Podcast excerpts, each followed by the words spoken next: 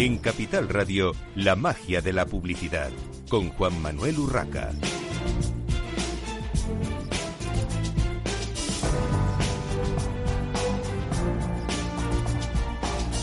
Bienvenidos un viernes más a la magia de la publicidad en Capital Radio. Les habla Juan Manuel Urraca.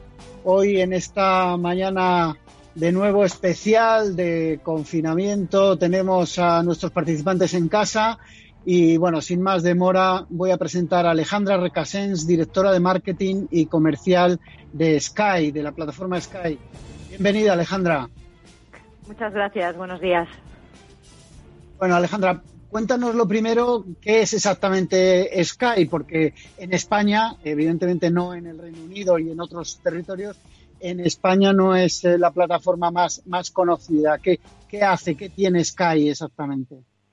Bueno, efectivamente, ni es la más conocida y además eh, tiene una oferta muy diferente a otros países, como bien apuntabas. Eh, en nuestro caso, aquí en España, a nivel producto, lo que es diferenciador respecto a otras plataformas es que nosotros ofrecemos televisión en directo. Tenemos los canales de pago más vistos en España como uno de los pilares diferenciadores de nuestra oferta y luego el catálogo bajo demanda que incluye contenidos, además de estos canales, eh, variedad de series, películas, documentales, contenidos infantiles y, por supuesto, lo que nosotros llamamos los Sky Originals, que son las series de producción propia eh, que son mm, en algunas en exclusiva, otras en coproducción, como es el caso de Chernobyl, Catalina la Grande, y etcétera, ¿no? Un poco lo que tenemos es que eh, esta oferta mixta de canales en directo y de contenidos bajo demanda lo que ofrece un poco son diferentes formas de consumo, ya que estas series de los canales están disponibles en ambas modalidades y mucha gente lo que puede hacer es incluso ver temporadas anteriores que en la televisión en abierto no, no ha podido ver, ¿no?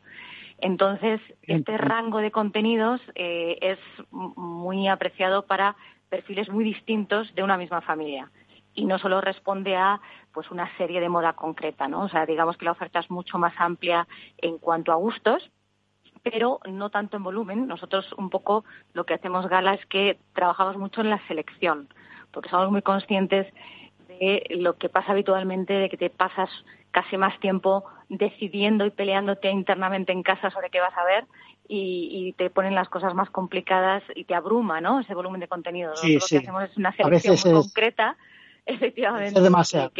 eso es, eh, una, una selección que sea muy fácil de encontrar y que, y que el consumo sea muy rápido, ¿no? Que tengas muy claro las diferentes opciones y, sea todo desde que el encontrar el contenido sea fácil, que el contenido sea para todos, que no haya un contrato que, que te permita esa flexibilidad, esa comodidad de decir, bueno, pues ahora me viene bien, ahora no, y ese es un poco nuestro posicionamiento en España, ¿no? O sea, hacer esa, esa televisión un poco más fácil. ¿crees que hay recorrido para que el mercado absorba más plataformas de, contenidos audiovisuales por streaming como el vuestro y las que todos conocemos que ya están eh, con bastante difusión en el mercado español? ¿Hay, hay pues recorrido todavía para absorber más plataformas? Pues yo creo que sí, eh, desde el punto de vista del consumidor. Eh, el consumidor, mm, nosotros lo hemos visto que, le gusta cambiar.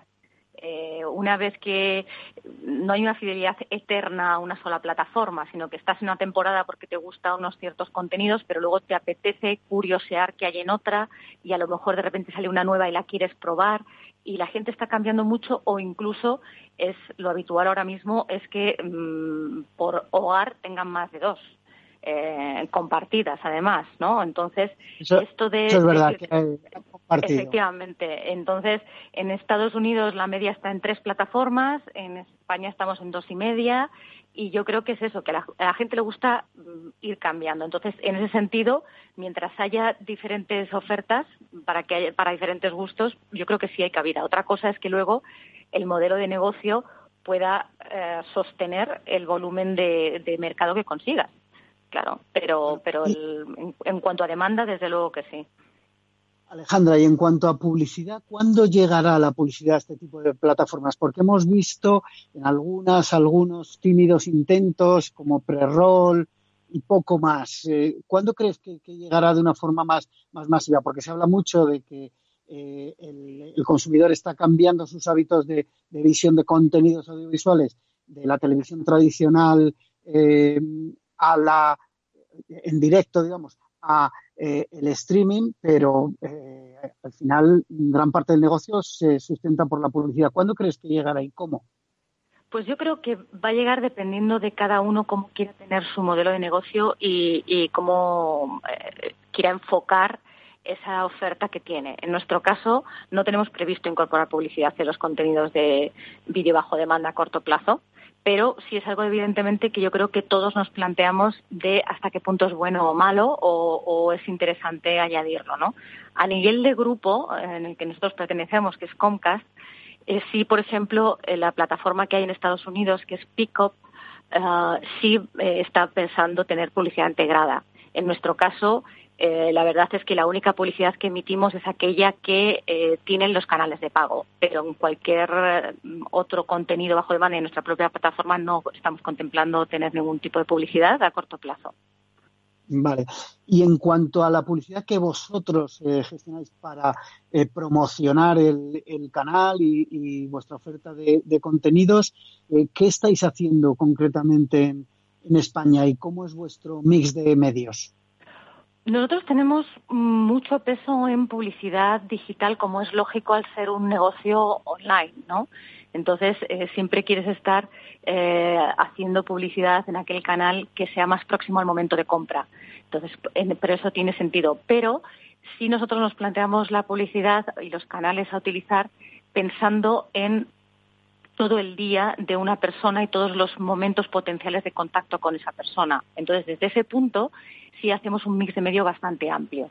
Desde hacemos publicidad exterior, hacemos eh, radio, nos hemos planteado, hemos hecho televisión anteriormente, hemos hecho formatos eh, un poco también eh, no convencionales como menciones tanto en radio como en televisión, nos planteamos también algún patrocinio, acciones especiales, eventos, o sea, tenemos un mix muy, muy amplio, pero el peso en publicidad digital es bastante fuerte.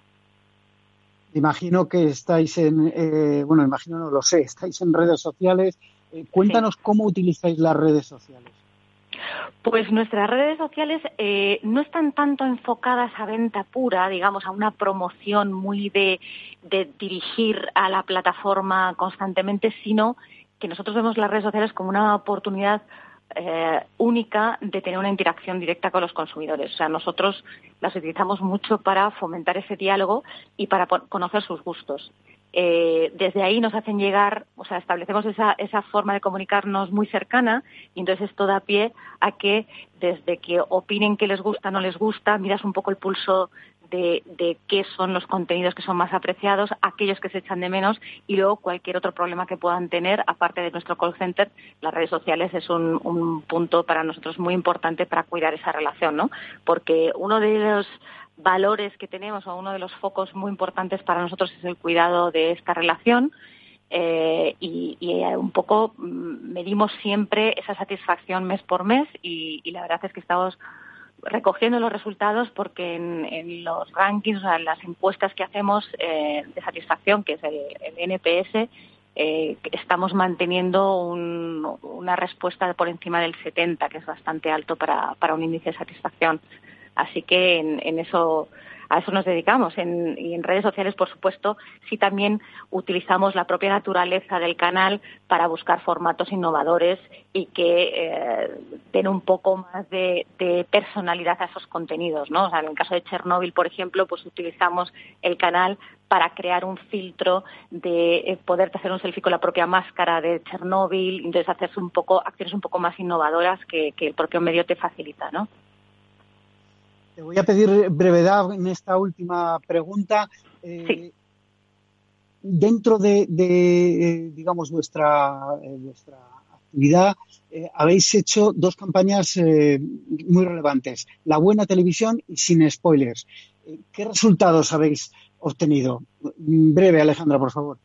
Vale, pues mira, en, la campaña de Sin Spoilers, que era para concienciar a los ciudadanos de que se quedaban en casa, lo que ha tenido es, por el momento que fue, que estábamos todos confinados, bastante repercusión. Es decir, nos han sacado en magazines matinales hablando de la campaña, en medios propios del sector y lo que hemos tenido un media value alto, hemos tenido repercusión en medios y sobre todo ese guiño también en redes sociales que la gente lo ha comentado porque le ha llamado la atención porque sea un concepto muy fresco de dar spoilers para que la gente no saliera a la casa. No saliera a la calle, perdón. Pues eh, muchísimas gracias por tu participación hoy, Alejandra Arcasnet, directora de marketing de, Sky. Nosotros continuamos en esta mañana de viernes en Capital Radio, en la magia de la publicidad, ahora con eh, Mariluz Barriga, Chief Marketing Officer en Rastreator. Bienvenida, Mariluz. Buenos días. Hola Mariluz. Bueno, lo primero que tengo que preguntarte, no te voy a preguntar qué es Rastreator porque habéis hecho tal campaña, al menos en, televisión y radio, que, yo creo que os conocen todos los eh, oyentes y, más, hasta los despistados, como se suele decir. Pero cuéntame una cosa, eh, Mariluz, ¿hay hueco realmente para un agregador, buscador, comparador, como le queramos llamar, eh, más en un mercado tan competitivo como es eh, el digital en el que eh, todo el mundo se ha dedicado a hacer estos eh, agregadores, comparadores, buscadores de, diferentes sectores, ¿realmente había hueco? Bueno, lo primero, me alegra muchísimo que digas que, todo el mundo nos conoce, que eso es parte de, de, lo que hemos intentado buscar durante todos estos años. Y yo creo que, que a tu pregunta, creo que la, magia de, Rastreator ha sido ser eh, de los primeros que, fuimos a televisión y hemos sido capaces de adaptarnos, ir incluyendo nuevos productos. Y yo creo que una marca tan potente ha hecho que realmente eh, nos hayamos convertido en, en, el comparador de preferencia de, de los usuarios. Bueno, eh, ¿qué tipo de comunicación comercial eh, está haciendo Rastreator en España, más allá de esto que comentábamos de la, eh, sobre todo la campaña de televisión, que es, que es brutal, evidentemente? Cuéntanos un poco cómo es vuestro mix de medios, cómo es el mix de medios de, de Rastreator ahora mismo. Bueno, pues justo nosotros siempre decimos que el éxito de Rastreator no fue llegar los primeros a España, porque de hecho, de hecho fuimos como los terceros comparadores el éxito fue eh, ser los primeros en ir a televisión. Eh, ahora mismo ahora mismo es muy muy natural ver a, .com en, televisión pero entonces fue una apuesta súper arriesgada no incluso al principio era como pero pero si sois digitales qué hacéis publicitándoos en, televisión y fue una apuesta que realmente se apostó por construir marca y, dio sus frutos. Eh, nuestro mix de medios siempre se ha basado en tener una parte muy potente de construir la marca que para nosotros es fundamental principalmente en medios más y luego en la parte digital eh, recoger todo ese conocimiento, ¿no? Hemos hecho, hacemos mucho eh, la parte de, Google, que al final es el comportamiento natural del usuario, te escucha y al final pues vas a Google, buscas y accedes a la página pero tratamos de adaptarnos constantemente, nos intentamos adaptar a los nuevos consumos de los usuarios, a las redes sociales. Eh, al final hay que estar donde está el usuario. Por las redes sociales te quería preguntar, porque evidentemente cualquier, eh, digamos, startup, vosotros no sois una startup, pero eh, empezó evidentemente como startup, cualquier negocio que empieza o que nace desde el entorno digital en las redes sociales tiene, tiene campo abonado para hacer promoción y para crecer, pero hay distintos usos de las redes sociales. ¿Qué está haciendo Rastreator en redes sociales y en cuáles estáis?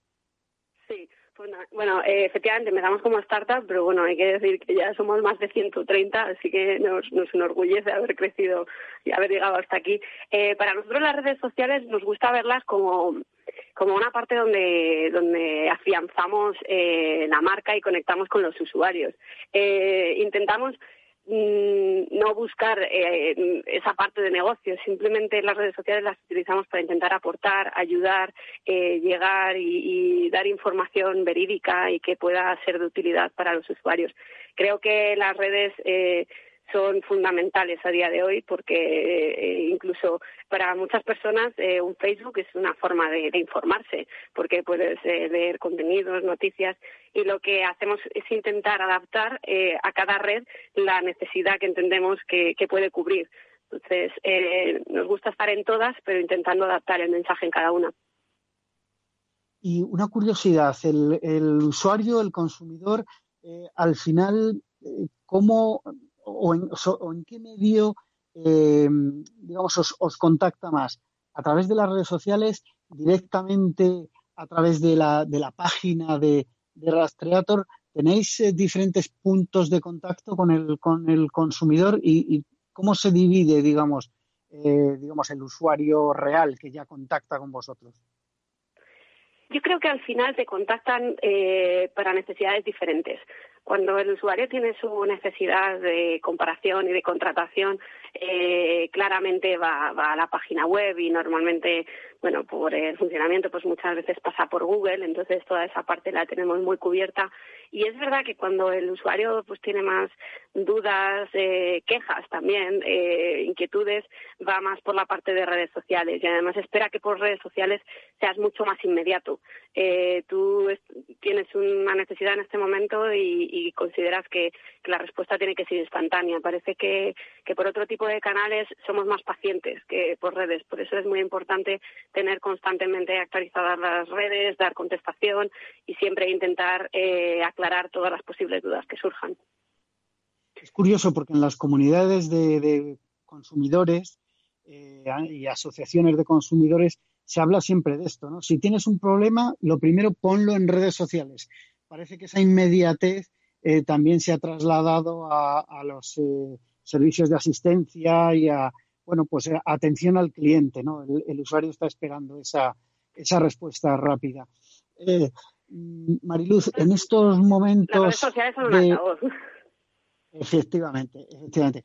en estos momentos tan, tan complicados de, por culpa de la pandemia, del confinamiento, ¿cómo se está afectando? ¿Cómo le afecta a un, a un portal, a un comparador de precios como Rastreator el que eh, la mayoría de los consumidores eh, estemos o, deberíamos, algunos se escapan, pero deberíamos todos estar confinados en casa?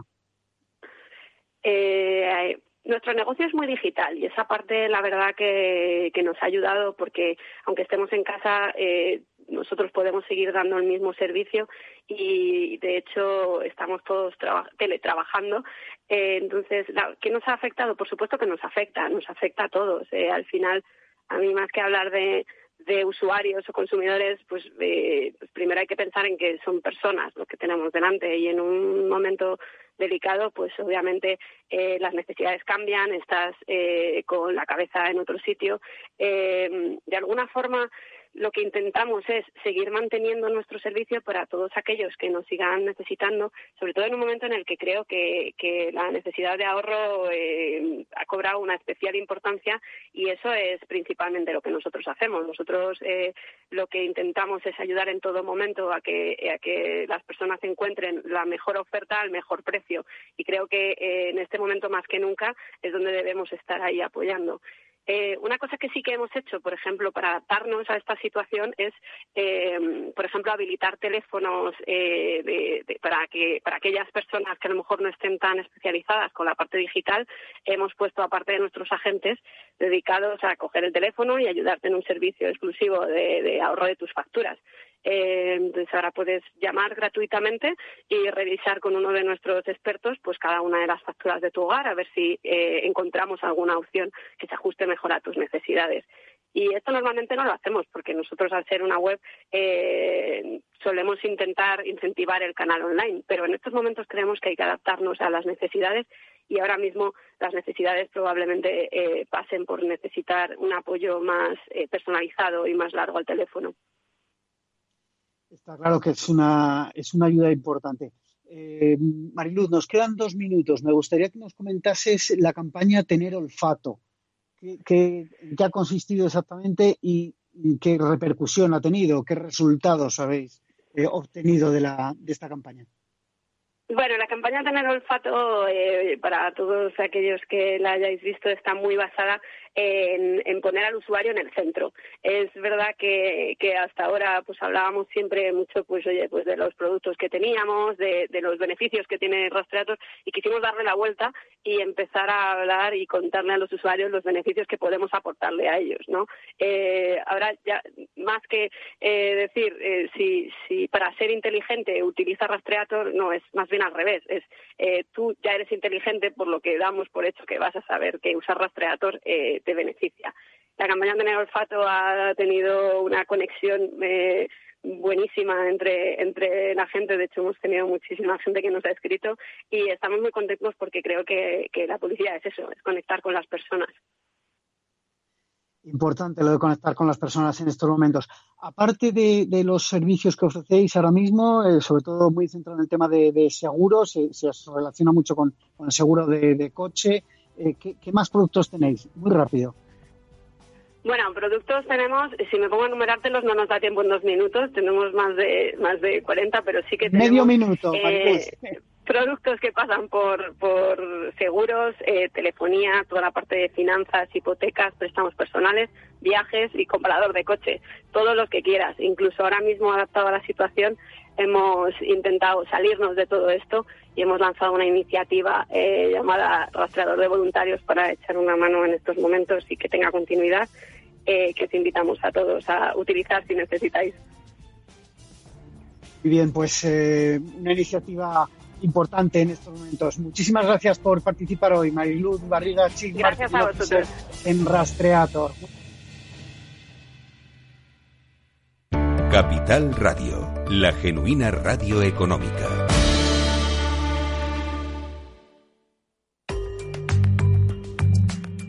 La digitalización de las empresas. Silvia Leal. Ya lo vamos viendo, ¿verdad? Ya vemos que hay luz al final del túnel y que poco a poco vamos saliendo de esta, pero todavía hay que aguantar el tirón, ¿verdad? El tiempo que nos queda. ¿Y cómo hacerlo? Nos lo preguntamos mucho. ¿Cómo hacerlo? Y por ello os quiero recordar la historia del vendedor de bocadillos. Eras una vez un hombre que vivía al lado de una carretera muy concurrida donde vendía perritos calientes. Y todos los días, a primera hora de la mañana, llegaba hasta allí, se instalaba y vendía los bocadillos que él mismo preparaba. Y su negocio iba tan bien que pudo pagar una buena educación a su hijo en una universidad del país. Todo iba genial, hasta que su hijo acabó los estudios, volvió a casa y notó que su padre continuaba con la misma técnica de siempre. Así que decidió tener una conversación con él. Padre, ¿no te has enterado hay una crisis en el mundo. Todo está muy grave y el país va a quebrar dentro de poco. Así que su padre, después de escuchar a su hijo, pensó que tenía que ahorrar y cambió el pan por uno más barato y las salchichas por unas más baratas y de peor calidad. Y para ahorrar también dejó de hacer los carteles de publicidad. Estaba tan abatido por la noticia que además dejó de ofrecer el producto en voz alta y de atender con entusiasmo a sus clientes. Las ventas comenzaron a caer y fueron cayendo y cayendo hasta que finalmente su negocio quebró. Y un día el padre, muy triste, le dijo a su hijo, gracias, tenías razón, es la peor crisis de la historia.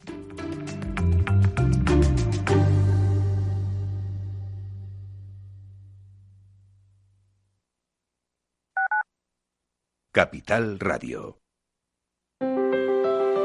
si te gusta la cocina gallega de siempre, en el Mesón Gallego 1 y el Mesón Gallego 2 encontrarás los mejores pescados y mariscos de las costas junto a recetas de la Galicia interior, además de las carnes de Sanabria y los mejores embutidos de Zamora y nuestra terraza. Te esperamos en la calle Muller 35, teléfono 91 579 3623 y en la Plaza de la Remonta 13, teléfono 91 579 0769. Una recomendación del programa gastronómico Mesa y Descanso.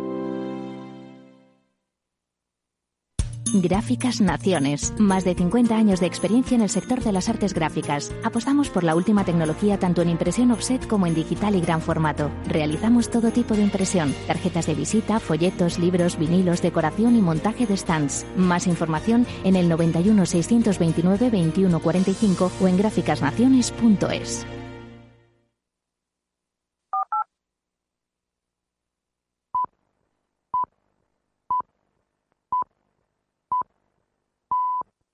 La magia de la publicidad con Juan Manuel Urraca.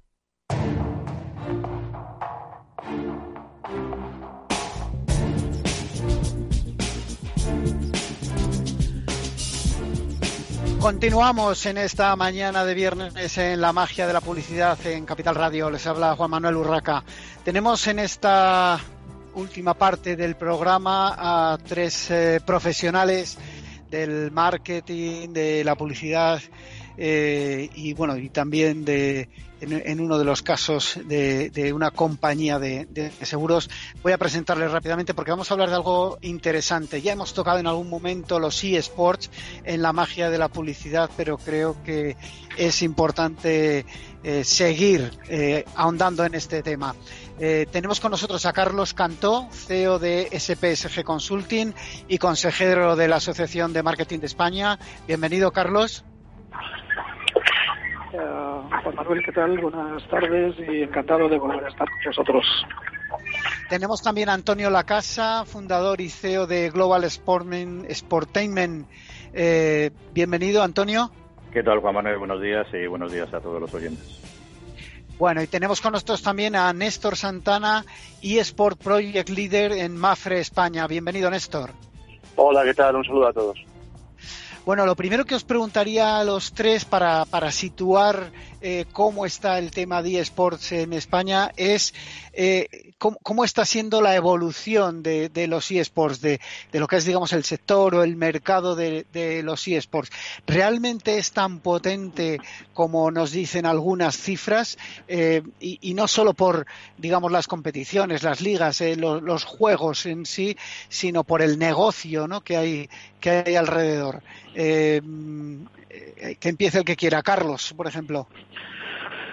Pues, hombre, pues sí. Ah, según los datos que, eh, que, facilita normalmente una consultora de Silicon Valley, que es la referencia en el mercado en este tema, o una de las de referencia como es Newzoo, ah, eh, en el 2020 se estima 1.1 billones ah, americanos, es decir, 1.100 millones de dólares americanos, lo que es los, los ingresos relacionados con eSports eh, tres cuartas partes de los mismos sería, o sea, 822 millones provenientes de media raíz y de patrocinio y con una audiencia que alcanzaría casi los 500 millones de personas en el 2020.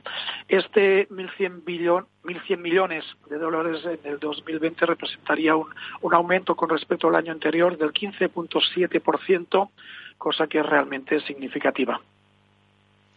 Bueno, eh, Antonio. Hombre, yo a eso le, añadiría, quiero decir que, a ver, los esports no, no son ni más ni menos que, mm, que, un entorno de entretenimiento y así lo tenemos que percibir. Es decir, eh, primero tenemos que diferenciar lo que es el concepto videojuego del concepto esports, que muchas veces lo mezclamos y parece que estamos hablando de lo mismo y no es lo mismo, porque esports evidentemente supone por un lado el, componente de competición y por otro lado el componente de online y eso quiere decir que nos está enlazando directamente con un entorno de entretenimiento que hace que tengamos en cuenta también las cifras globales a este respecto. Yo complementando un poco lo que está diciendo Carlos a, nivel de datos, me fijaría también en lo que son los ingresos globales del sector de entretenimiento a nivel eh, mundial. Eh, si nos fijamos en las cifras que, que, afloran de los estudios eh, periódicos que desarrolla Price en, su Outlook, que es un clásico ya en, este análisis nos damos cuenta que los crecimientos que estamos teniendo desde el año 2014 en el entorno de entretenimiento están en un, en un 4,4% de, de crecimiento acumulado y que esto se mantendrá en, eh, o por lo menos hasta el 2000 hasta el 2023 con gastos eh, publicitarios también muy grandes.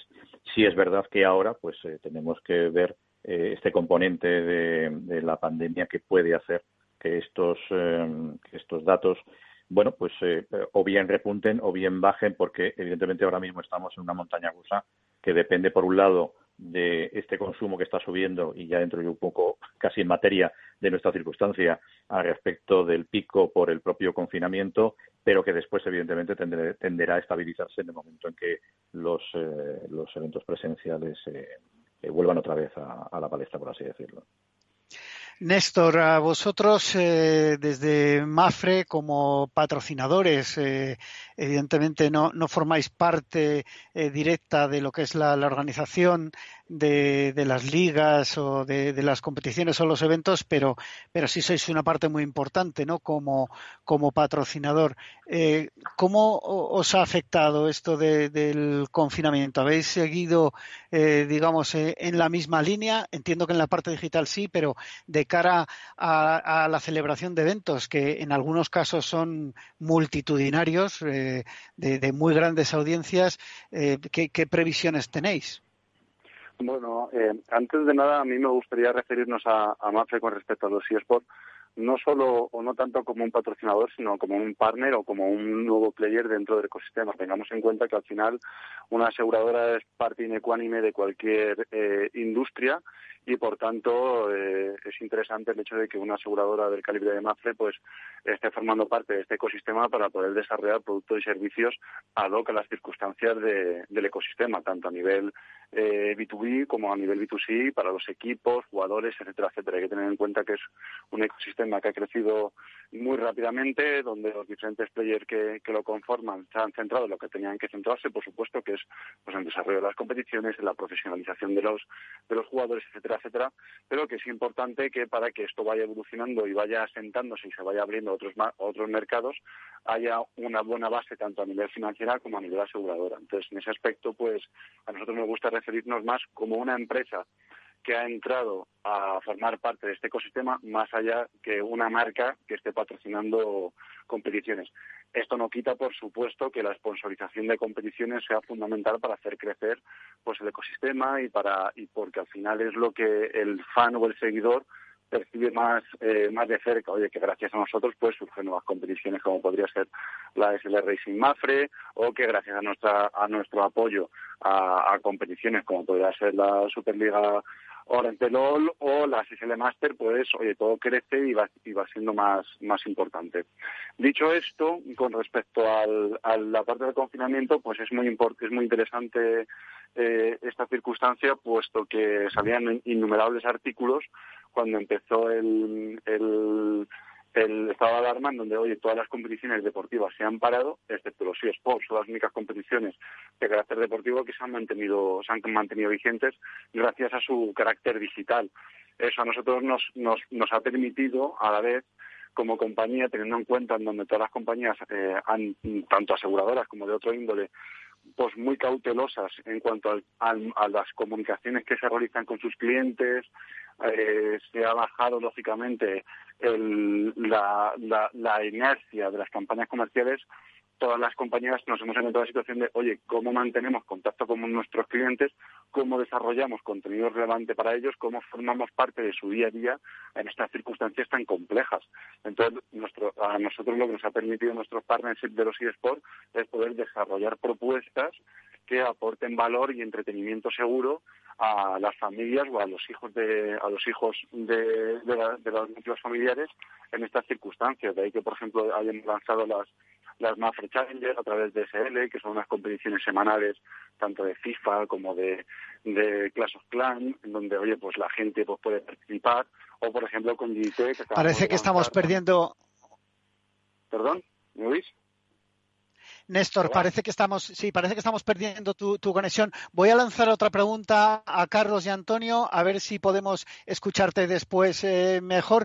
Yo quería preguntaros por una parte muy importante desde el punto de vista, estamos en el programa La magia de la publicidad, hablando de marketing y publicidad. Eh, ¿No es preocupante que el recuerdo de marcas patrocinadoras de los eSports sea inferior al 26% eh, de, de de la audiencia según los datos ofrecidos en el último webinar de la Asociación de Marketing de España? Sí, a ver, ah, según el barómetro de patrocinio deportivo de SPSG Consulting presentado el 30 de enero de este año, el 76.60% de la población encuestada, 700 personas en España, no recordaban ninguna empresa asociada a los eSports y los que sí recordaban mencionaban básicamente marcas endémicas, eh, entre las cuales estaba PlayStation, el FIFA, Nintendo, EA, Sony, Movistar, Vodafone, Orange, etcétera, y había solo una marca no endémica que era ah, Red Bull. ¿vale? Ah, tener en cuenta que esta que este barómetro se establece en base a encuestas telefónicas a la población mayor de 18 años. Con lo cual, si se hiciera una ampliación de la muestra a, partir de los 14 años, es probable que este porcentaje del 76% que no recordaba ninguna marca pudiera significativamente eh, reducirse.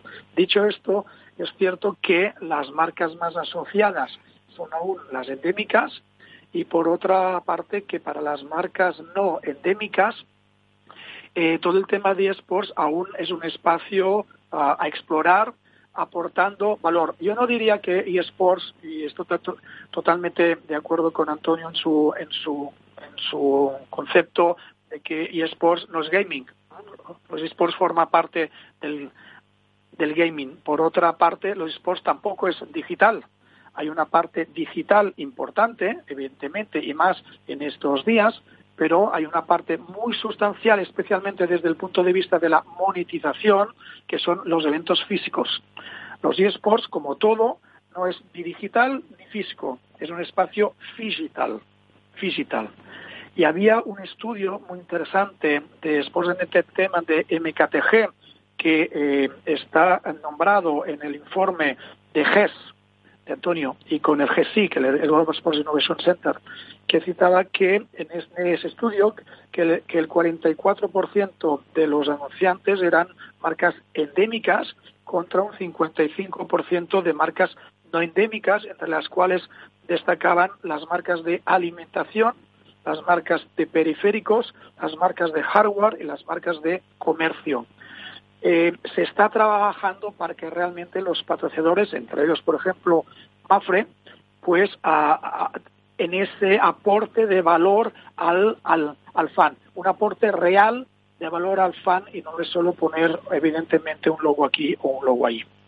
Pero Carlos, eh, bueno, y es una pregunta quizá para Néstor también. Eh, habláis de lo que aportan las marcas, que evidentemente eh, aportan su valor, sobre todo en el sentido que decía Néstor, de que van más allá de, un simple patrocinio. Pero y al revés, Néstor, ¿qué aporta, qué valores aporta una liga de eSports a una marca como Mafre o, a otras no endémicas? Porque evidentemente las que ha mencionado Carlos antes, las endémicas pues eh, se benefician de, incluso de, vender productos y servicios. Pero en vuestro caso, por ejemplo, Néstor. Vale, muy bien. Mira, em, yo siempre suelo arrancar un poco con esto, con esto, con esta parte, ¿no? Oye, ¿qué, nos ofrece los eSports a, a Mafre? Y, y creo que, que, viene a colación y es la frase que decían en, en ESPN, que decían, los eSports es lo que todo deporte tradicional quiere ser, joven, digital, global y diverso. Al final, si esos, esos cuatro objetivos los, trasladamos en un ámbito empresarial, oye, pues qué empresa que no crea en la innovación, que crea en, el desarrollo de nuevos mercados, no quiere formar parte de un ecosistema que sea joven, digital, global y diverso. A partir de aquí, las enseñanzas son enormes. Al final estamos encontrando un ecosistema donde son, es punta de lanza de las nuevas profesiones del futuro, donde estamos hablando de influencer, donde estamos hablando de la comunicación, donde estamos hablando de, lo digital, eh, enganchado con lo presencial. Eso es súper importante y al final estamos hablando de una, de una, de una nueva industria completamente nueva conformada por gente joven. Es decir, hay que ser parte de ella y acompañarla y crecer con ellos, porque finalmente, oye, al final esto es sin duda alguna una, un nuevo ecosistema que se va a sentar. Al final, en el ámbito deportivo, yo cuando nací ya estaba el fútbol, ya estaba el baloncesto, ya estaban todos los deportes. Estamos teniendo la enorme suerte de ser partícipes del crecimiento de toda una nueva industria del entretenimiento. Dicho esto, también, ¿por qué no es importante todo este ecosistema? Indudablemente por el target. Estamos a un target no tan joven como se piensa, pero sí que es verdad que es muy amplio. Estamos hablando de un target desde los 14 hasta los 35 años aproximadamente. Y nosotros tenemos, tenemos clientes de todas las edades, pero si en, gran medida tenemos clientes, por ejemplo, de, unos 40, 50 años, al final, que tiene el 80% de, de nuestros clientes de esas edades?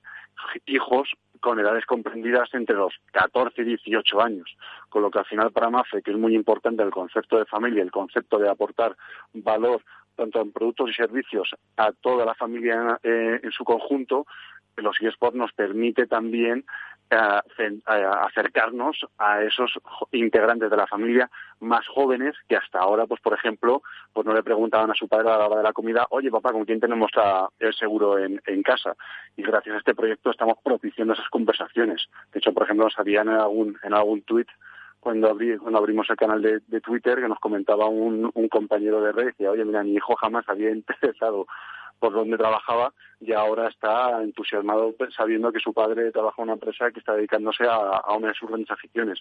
Con lo que al final es un proceso de, pues bueno, evolutivo, poco a poco, y de ir creciendo y de ir conociéndonos eh, ambas partes y encontrar también nexos de unión, porque también es importante eh, sí, a eso se le llama, Néstor, eh, retorno, ¿no? retorno claro de, la inversión. Nos, queda, nos quedan menos de dos minutos. Antonio, te quería preguntar, ¿cómo se montan las competiciones? ¿A qué retos eh, estratégicos se enfrentan los organizadores de, competiciones de eSports?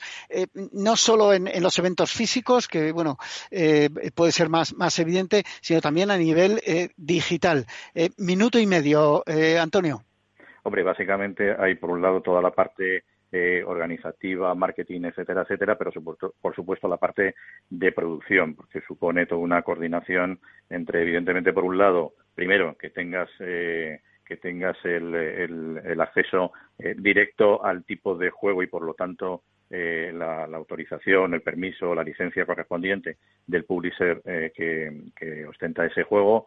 Segundo, lo que es la, la generación de la propia liga en tanto en cuanto tienes que eh, contactar con los con los equipos y los equipos también de una u otra manera también eh, eh, tienen que acceder a, poder tener esa participación y después la parte promocional por así decirlo para que eso tenga una audiencia que en línea eh, o en online, pues evidentemente es a través de las distintas plataformas y en presencial, pues supone toda esa parte de producción de mega evento que puede llegar a, tener pues hasta 10.000 participantes o más incluso dependiendo de, cada uno de los eh, niveles y cada uno de los plazos evidentemente en la, en la liga en sus distintas eliminatorias.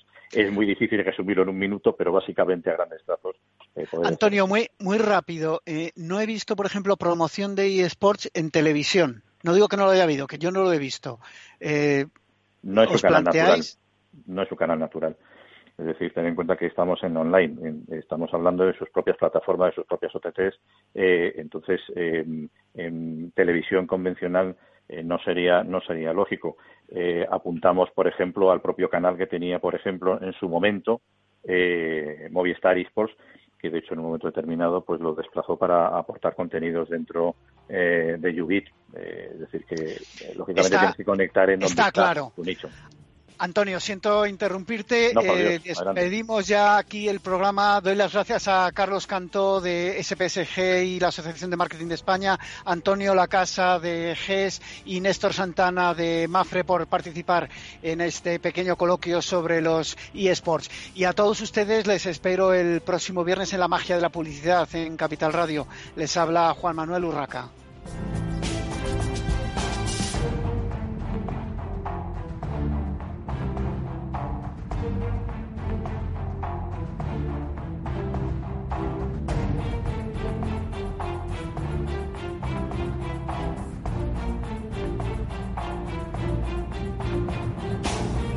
En Capital Radio, la magia de la publicidad, con Juan Manuel Urraca.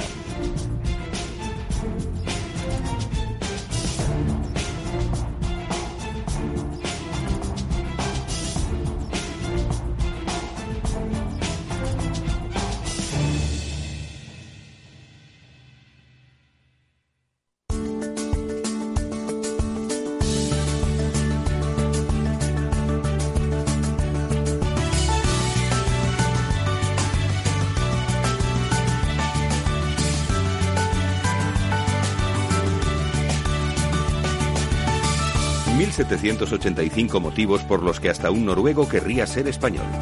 Motivo descubridor. ¿Sabes quién inventó el traje de astronauta? Un ruso, seguro. O un norteamericano, quizás. El traje de astronauta lo inventó en 1935 el militar granadino Emilio Herrera Linares. ¿Un militar español? ¿El traje que usan los astronautas de la NASA? Exacto, la NASA lo adoptó para los viajes espaciales. Emilio Herrera lo había diseñado para viajar en globo hasta la estratosfera a más de 22.000 metros de altitud. El traje incluía micrófono, un sistema de respiración e incluso una visera capaz de evitar los rayos ultravioletas. Pero su plan era llevar al hombre a la Luna. Eso sí que lo hicieron realidad los americanos, con parte de tecnología española. Creo que se merece mayor justicia y reconocimiento. Seguro. Herrera no pudo ver su sueño hecho realidad. Murió dos años antes de que Neil Armstrong pisara el satélite. Estaba empeñado en que colocaran también la bandera española en la Luna. La NASA reconoció su vital aportación a la conquista del espacio.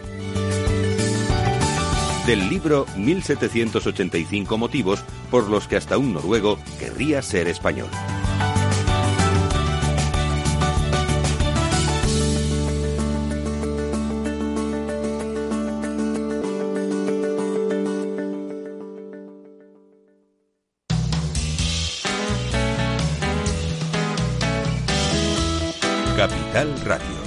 Música y mercados.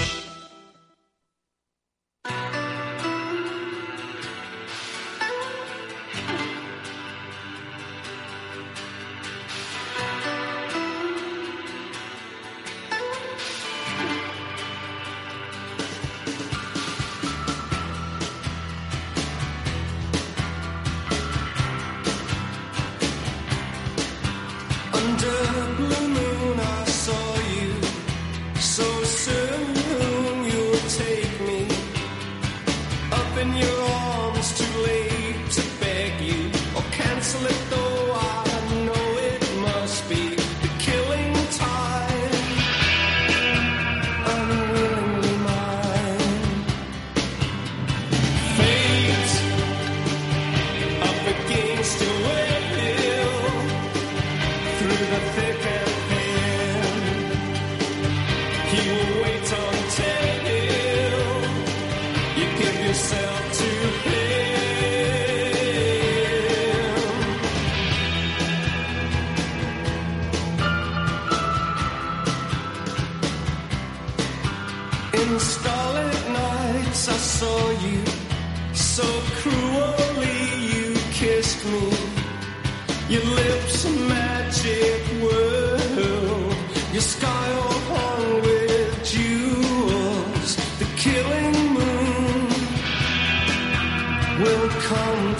soon.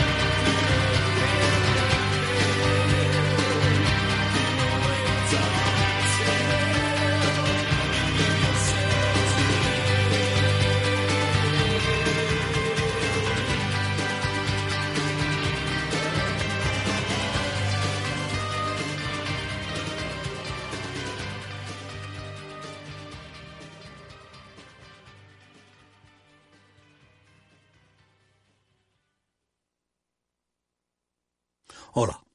Pues mira, ha habido momentos en los que me he sentido un cliente de segunda. Muchas veces, las entidades de ahorro tradicionales se han guardado bajo la manga los mejores productos financieros para los grandes patrimonios. Y esto, si te digo la verdad, no me parece normal. Por eso, Finanvest es revolucionario. Los mejores fondos de inversión a mi alcance y al de todos. Porque te da más rentabilidad por tus ahorros gracias a sus bajas comisiones. Porque no tiene letra pequeña. Porque no se guardan ases en la manga. Lo normal. Entra en finanvest.com y descubre que lo normal es extraordinario. Lo normal es Finanvest. Ya no estamos en la era de la información, estamos en la era de la gestión de los datos y de la inteligencia artificial. El tratamiento inteligente de estos datos proporciona un valor enorme a las empresas en sus procesos de negocio. En Piper Lab ayudamos a nuestros clientes a tomar decisiones de negocio basadas en datos. Escúchanos todos los lunes a las 10 y media de la mañana en el espacio de Big Data de Capital, la Bolsa y la Vida. Capital Radio Madrid 105.7. Disfruta de la mejor cocina gallega en Montes de Galicia. Todo un clásico moderno en el barrio de Salamanca. Disfruta de la variada dieta atlántica, de las mejores carnes y pescados tratados con respeto y transparencia y regados con una de las mejores bodegas de la zona. En grupo, en familia o en pareja, Montes de Galicia te ofrece el espacio perfecto en cada ocasión. Los robots escuchamos Capital Radio. Es la radio más innovadora. Oímos a Saragot con Luis Vicente Muñoz. Ahí le has dado.